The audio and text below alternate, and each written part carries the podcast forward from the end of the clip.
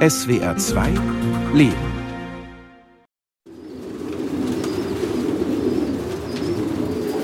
Guck mal die Weibchen, gewaltig. Fang mal die, die blau. Die musst du auch gucken, Junge. Wenn du das von Taube verstehst. Optik oder was? So nicht. Du, nee. du machst so, guckst so. so. Ja, das ist so, so geht nicht. So musst du gucken, die fliegen. So. so fliegt die Taube. Die Züchter, der so macht, hat keine Ahnung. Ja, bitte. Ja. Den kannst du gleich zum Rennen schicken. Oh, ohne Probleme. 500, 600 Kilometer. Macht ist auch. Mama, aber teure Taube rausgefangen. ja. Im Taubenschlag im Obergeschoss eines unscheinbaren Gebäudes am Rande von Peking. Andreas Draper zeigt seine Brieftauben. Seit Jahren gilt der Pforzheimer auf der ganzen Welt als König des Brieftaubensports. Der ehemalige Fliesenleger hat sein Hobby zum Beruf gemacht und durch den internationalen Verkauf seiner Tauben sehr viel Geld verdient. Während das ursprünglich vor allem unter Bergarbeitern verbreitete Hobby in Deutschland allmählich ausstirbt, boomt es in China. Es ist zum beliebten Sport der wohlhabenden Elite geworden. Die Brieftauben zu einer Art Statussymbol. Bei Wettflügen geht es um Millionen Jackpots.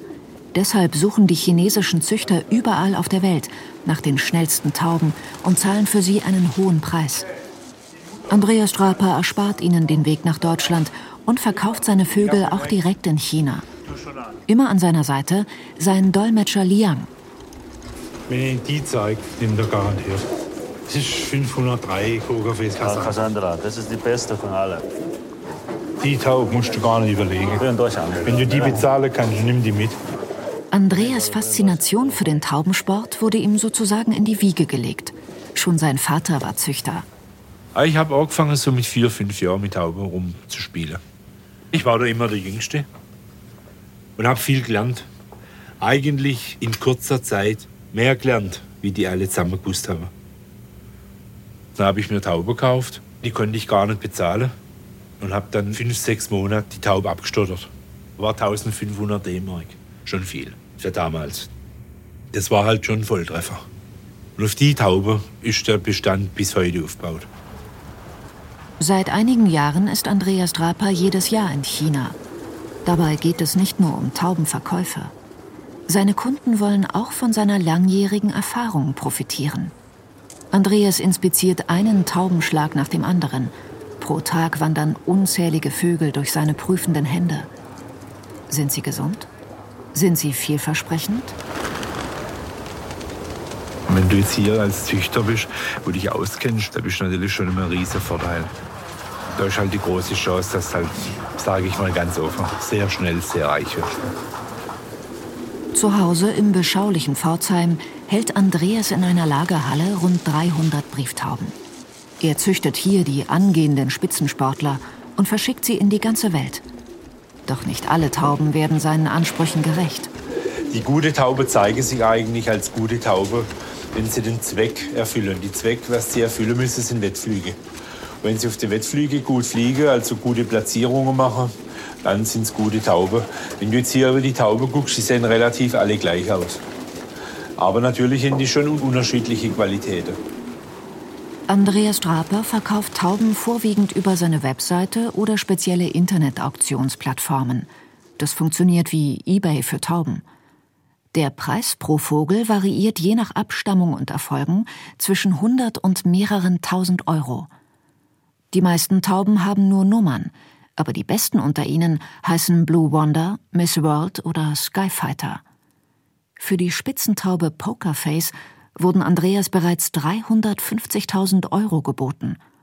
Doch er lehnte ab. Mit ihr könne er noch züchten, was sich auf Dauer rentiere, denn Pokerface-Zöglinge sind heiß begehrt.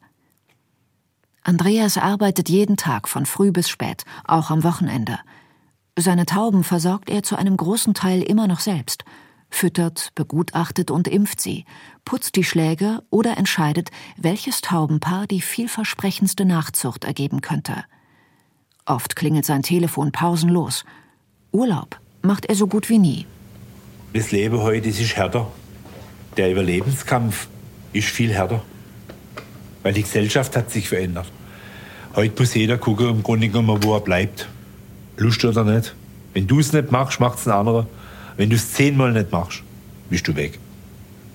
Zum Schluss zählt nur, was steht da. Ich möchte entweder gewinnen oder gar nichts. Aber ganz oben ist nur Platz für wenige. Es ist vermutlich dieser knallharte Ehrgeiz, der ihn bei verschiedenen Meisterschaften des Taubensports zum Sieg verhalf. Andreas wurde achtmal deutscher Meister. Fünfmal gewann er die Brieftauben-Olympiade. Seine Erfolge sprachen sich herum.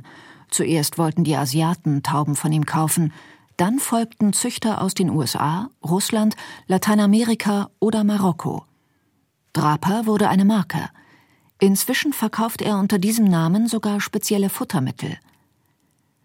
Da beim Sport aber doch auch Glück ein ausschlaggebender Faktor ist und auch die besten Tauben beim Wettflug von Greifvögeln erbeutet oder von schlechtem Wetter überrascht werden können, wurden unter seinen Kollegen Zweifel laut. Wie konnte Draper als einziger über Jahre hinweg so erfolgreich bleiben? Natürlich kann man sich vorstellen, wenn du richtig viele Erfolge hast und eigentlich dein Hobby zum Beruf gemacht hast, dann gibt es natürlich sehr viele Neider. Wir sind von Privatdetektiven überwacht worden. Unser Wohnhaus ist mit Webcams gefilmt worden. Die haben Betrug unerstellt und alles Mögliche, was man sich vorstellen kann. Ich habe insgesamt 38 Kontroller gehabt vom Verband. Die sind bei mir bei jedem wichtigen Flug auf dem Hof gestanden. Ja, so ist das gewesen. Die Leute, die über mich Gerüchte gestreut haben, die meine Familie beschuldigt haben und alles, was da so kam, hat mich dermaßen motiviert, wieder zu beweisen, wieder zu beweisen. Und ich habe es jedes Jahr geschafft. Mir braucht niemand was von Freundschaft erzählen.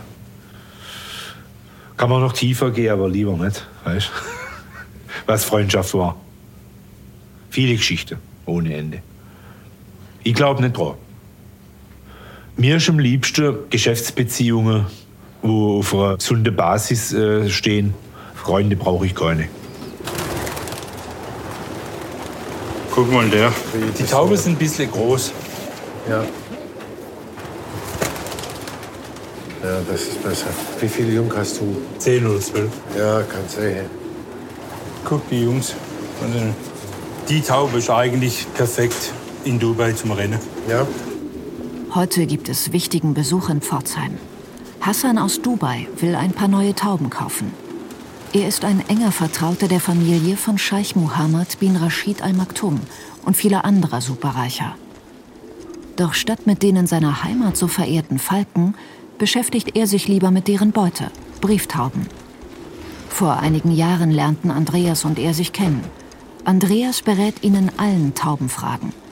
Weil er nun häufiger in Deutschland ist, hat Hassan etwas Deutsch gelernt. Natürlich, kleinere Tauben haben nicht so viel Widerstand, weißt und dann fliegen die in die Wüste mit Sand und so. Die Tauben finden nicht wie bei uns hier überall Seen, Bäche, Wasser in, äh, in der Wüste. Finden die nur Öl. Guck mal, guck mal. Ja, ja, ja. Wenn er sich eine Taube aussucht, dann wird der Frachttermin ausgemacht und dann schicken wir die Taube nach Dubai.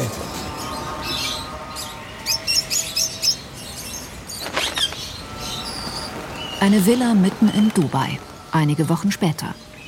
Andreas Draper und Hassan sitzen auf dessen großer Terrasse mit Blick auf das berühmte Hotel Burj Al Arab, das wie ein riesiges Segel aussieht. Diener servieren Safranmilch, während Draper das Training der Jungtauben analysiert. Die alte Taube landet gut, ja. schnell, aber die Jungtaube ja. dauert. Ja. Fliegt, fliegt, Brauchen fliegt. ein bisschen Übung vor Landing. Die Disziplin. Disziplinübung. Ja. Wenn die nicht gleich runterkommen, Nein, muss reinkommen, ohne Futter ja. wieder raus, reinkommen. Ja. Das muss ja. Disziplin üben. Für den Taubenschlag hat Hassan einen Manager angestellt. Er pfeift, um die Tauben in den Schlag zu locken, wo es Futter für sie gibt. Denn nur wenn die Vögel auf den Sensoren am Eingang landen, werden sie per Fußringchip registriert und damit ihre exakte Ankunftszeit festgehalten. Je schneller eine Taube also landet, desto besser. Denn beim Wettflug gewinnt derjenige Züchter, dessen Vögel die Strecke vom Startpunkt, zu dem sie im LKW gebracht werden, bis nach Hause am schnellsten zurücklegen. Die Flugleistung errechnet ein Computer anhand der Koordinaten von Startpunkt und dem jeweiligen Taubenschlag. Brieftauben sind mit einem erstaunlichen Orientierungssinn ausgestattet und kehren immer an den Ort zurück, an dem sie zum ersten Mal geflogen sind. In Europa ist die längste Strecke eines Wettflugs etwa 1300 Kilometer lang. Der Startpunkt ist in Barcelona. Von dort versuchen Tauben aus Deutschland, den Niederlanden und Belgien den Weg nach Hause zu finden. Hassan ist fasziniert von diesen Tieren. They are very much like a human. They like each other. They feel jealous on each other, and they're protecting each other. Sie sind uns Menschen sehr ähnlich. Sie mögen einander, sie sind eifersüchtig aufeinander und sie beschützen einander. Manche gehen fremd, aber nicht alle. If you keep Wenn man Männchen zusammenhält, dann paaren sich manche you von ihnen und dann verhält sich einer wie a ein female, Weibchen the und der andere wie ein Männchen. like a male. Das gibt es bei Menschen doch auch. Also also.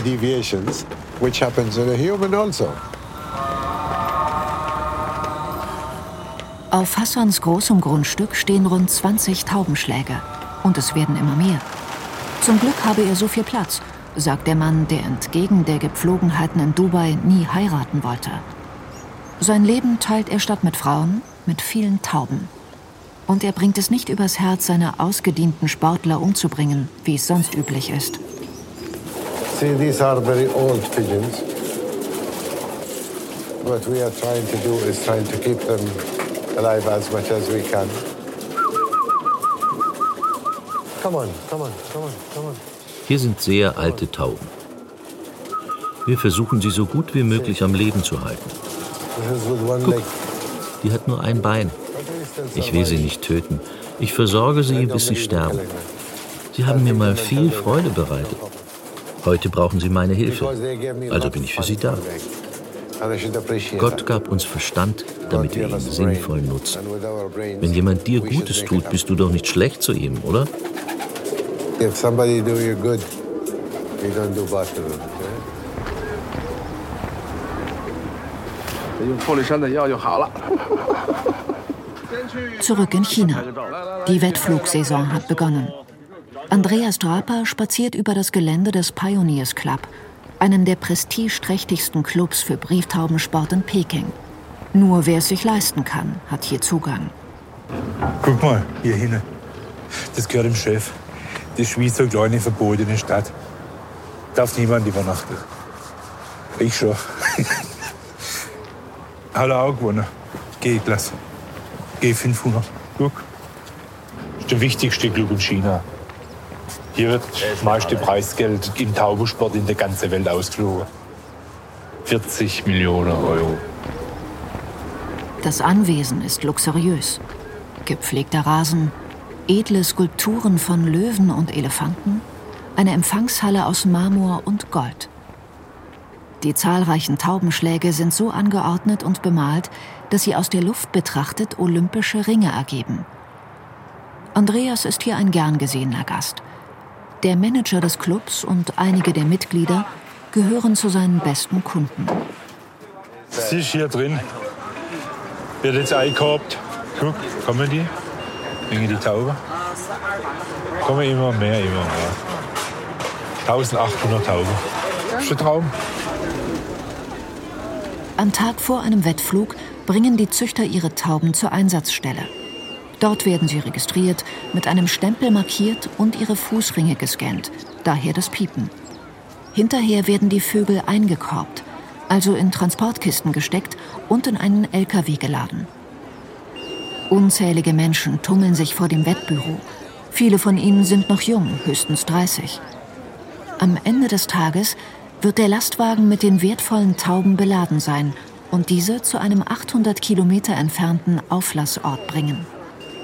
Dort werden sie am nächsten Tag freigelassen und dann gilt, die Vögel, die am schnellsten wieder zu Hause sind, gewinnen. Der Besitzer des Clubs erzählt Andreas und seinem Dolmetscher von den diesjährigen Wetteinsätzen. Einer hat 21 Millionen Yen gesetzt. Das sind ungefähr 2,7 Millionen Euro in eurem Rennen. Das ist Dimensionen, das ist komplett verrückt. Ein Züchter. Wahnsinn. Wenn du sowas in Deutschland organisierst mit solchen Summen rumspielst, sperrt sich dich ein.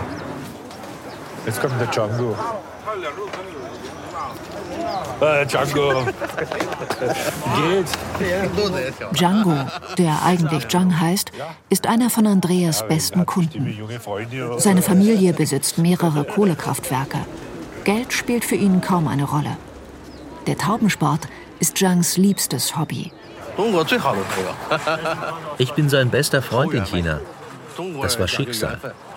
Alle meine Tauben sind von ihm. Nun wird es Zeit, die Wettscheine auszufüllen. Andreas hat Zhangs Tauben vorab begutachtet und weiß genau, von welcher er sich am meisten verspricht. Die Nummer 256 hat es ihm angetan. Sein Dolmetscher Liang liest die Kategorien für die Einsätze vor. 1000, 2000, 3000, 5000, 10.000. Also wie viel 10.000 alle? Ja? Das ist Alle. Guck, ganze Geld weg. Aber ich denke morgen, wenn wir Glück haben, müssen wir zu dritt Geld mitnehmen.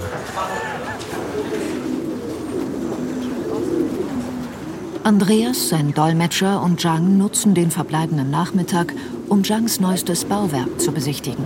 Ein riesiges Haus, das komplett dem Taubensport gewidmet ist. Unten Räumlichkeiten für gesellige Treffen und Showrooms für errungene Trophäen. Oben unzählige Brieftauben. Viel zu viele, findet Andreas. Er ist hier, um Tiere auszusortieren. Wie viele wirklich vielversprechende Tauben sind in der Menge wohl zu finden? Zhangs Taubenschlagmanager reichen Andreas wie am Fließband Vögel. Er teilt sie in Kategorien zwischen drei und fünf ein. Drei. Die Dreier, mach weg. Weg, Schlacht und Essen auf. Drei. Drei. Ui, Fotomodell. Boah. Das könnte mal eine Taube geben mit Potenzial. Fünf plus. Am nächsten Tag im Pioneers Club. Alle warten schon seit Stunden auf die Rückkehr der Tauben. Die Sonne scheint zwar, doch der Wind ist stark und eiskalt. Keine leichten Bedingungen für die Vögel. Doch das ist nicht Andreas einzige Sorge.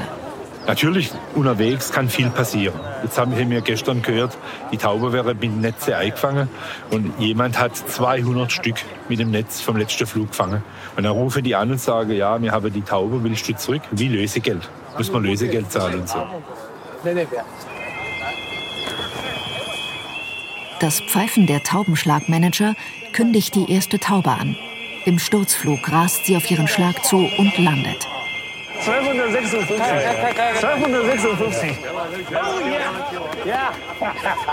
Andreas Glückstaube. Auch Zhang hat auf sein Anraten hin viel Geld auf sie gesetzt. Der Clubbesitzer gratuliert.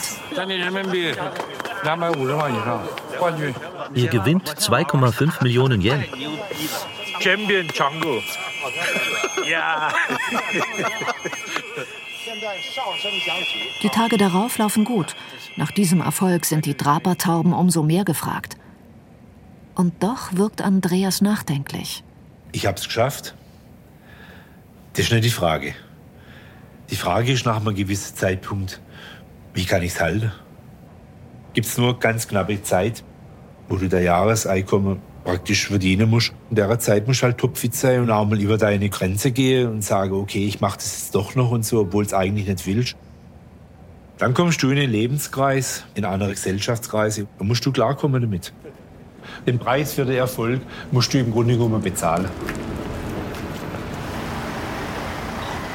Eine Zementfabrik in Renki-Hebei, etwa 100 Kilometer südlich von Peking.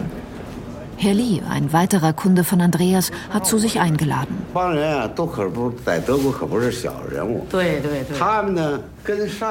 Im Haus wartet die Mutter von Herrn Li. Andreas wird herzlich begrüßt. Die freundliche und eher unscheinbare Dame ist eine der einflussreichsten Politikerinnen Chinas. Erst kürzlich hat sie viel Geld in diese Gegend investiert, denn die Cheonggang New Area wurde von Chinas Regierung zu einer neuen Wirtschaftszone auserkoren. Frau Li möchte hier unter anderem den nachhaltigen Anbau von Lebensmitteln vorantreiben.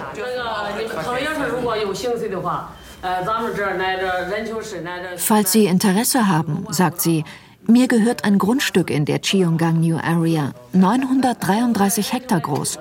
Wir könnten hier gemeinsam investieren. Lassen Sie uns zusammenarbeiten.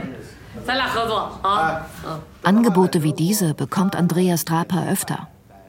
Auch wenn einige Geschäftsideen verlockend sind, finanziell kann Andreas mit vielen seiner Kunden nicht mithalten. Und obwohl selbst die noch nicht zu den mächtigsten zählen, glaubt er schon einen Eindruck davon zu haben, was hinter den Kulissen vor sich geht. Sehr wenige Leute kontrollieren die Welt. Sehr wenige. Aber das sind nicht die, die man kennt. Die nicht. Andere. Die sind verantwortlich für Hochkonjunktur, für schlechte Zeiten. Weil die Leute mit schlechten Zeiten mehr verdienen wie mit guten. Aber da müssen wir uns keine Gedanken machen, weil da gehören wir nicht dazu. Spiele mir null Rolle. Und umso früher, wie du es bemerkst, wie das Leben läuft oder wie die Spiele laufen, umso einfacher hast du selber. Also, dann heul ich lieber mit der Wölfe, wie dass sie mich fressen. da